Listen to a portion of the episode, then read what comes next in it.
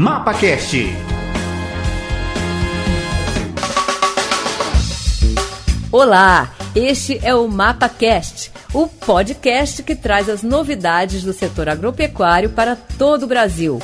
Nesse episódio, a gente vai conversar sobre uma estratégia que o Ministério da Agricultura, Pecuária e Abastecimento vem adotando para valorizar a produção rural de todo o país.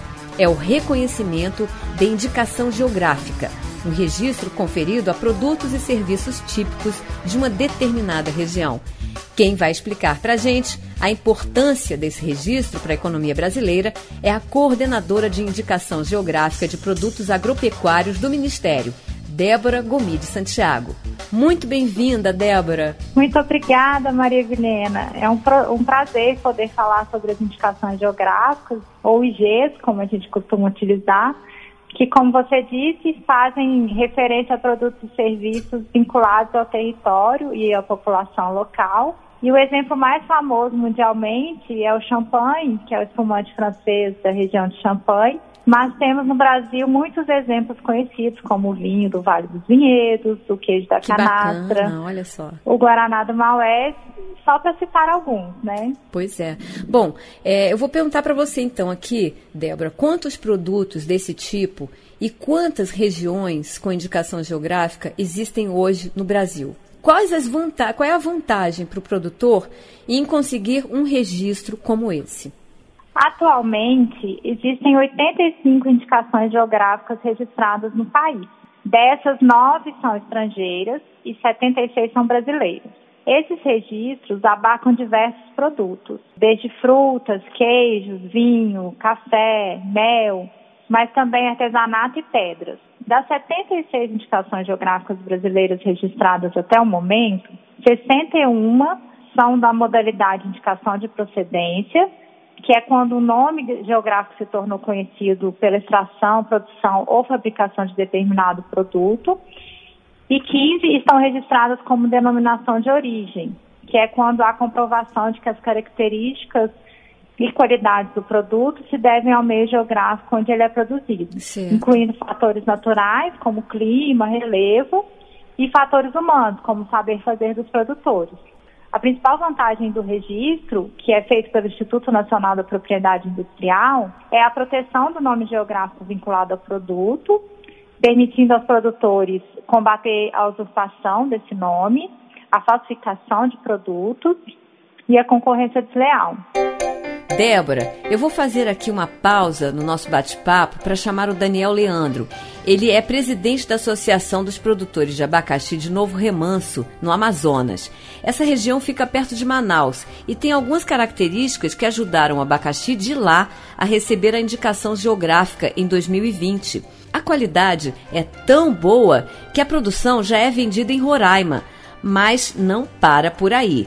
O Daniel explica que a meta é vender para todos os estados e até para outros países. A gente vem tendo contato com a Espanha, com Portugal, Emirados Árabes, já, já se ouviu um, um contato à procura dessa produção do abacaxi Sim. da Amazônia, do abacaxi que tem uma a menor acidez, né? A gente costuma dizer abacaxi mais doce, mas na verdade o abacaxi tem menor é, acidez. E a Embrapa, ela, ela especifica três grandes fatores.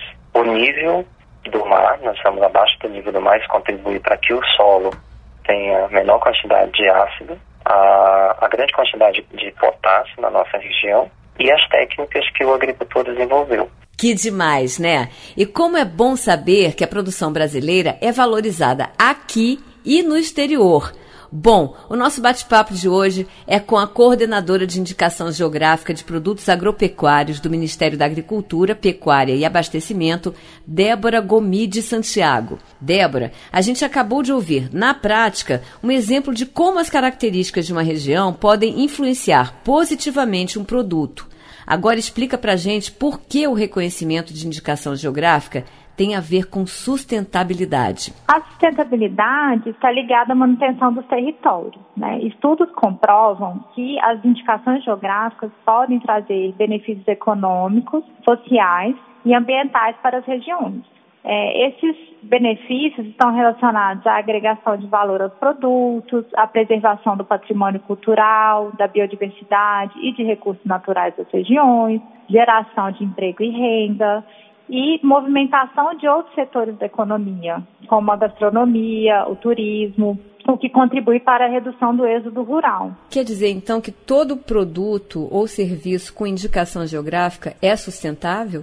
Isso quer dizer que as IGs, quando bem estruturadas, têm esse potencial de sustentabilidade e que, por isso, elas devem ser consideradas como importante ferramenta de desenvolvimento rural.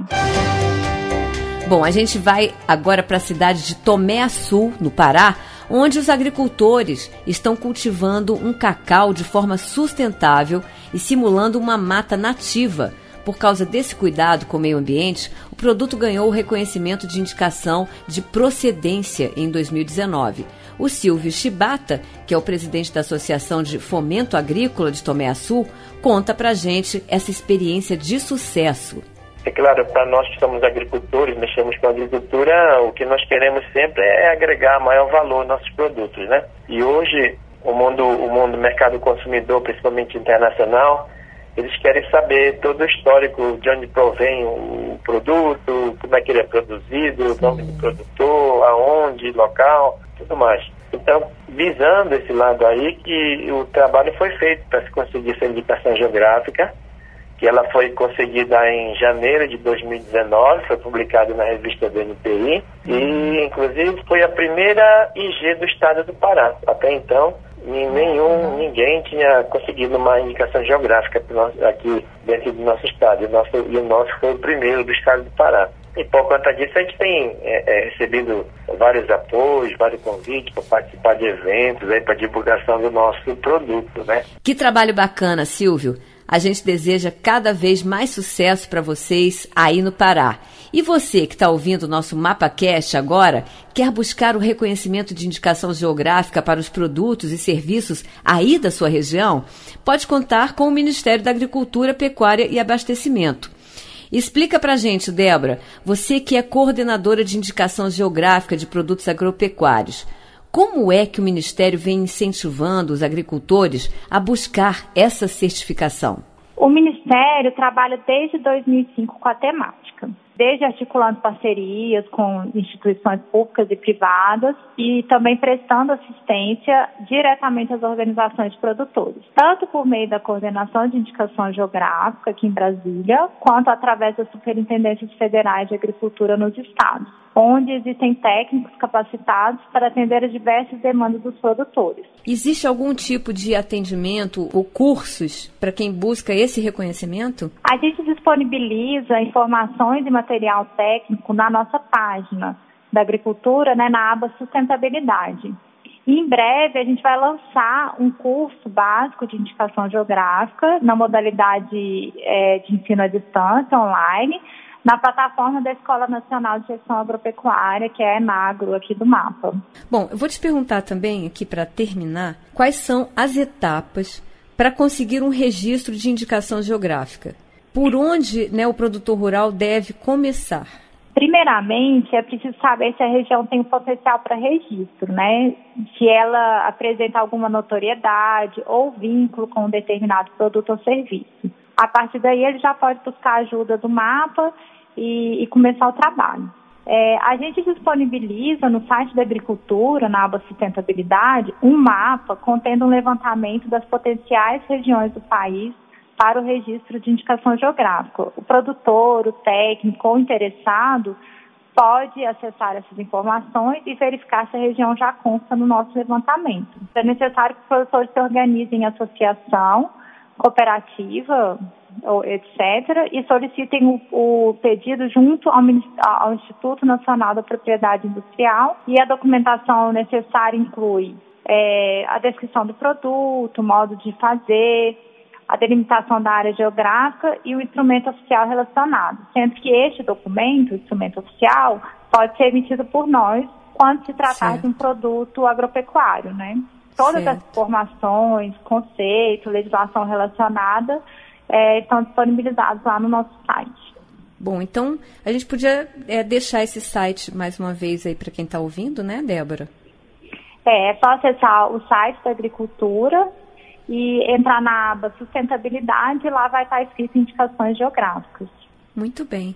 Olha, eu agradeço demais a Débora Santiago, né? Débora, muito obrigada aí pelo seu bate-papo aqui com a gente, tão esclarecedor.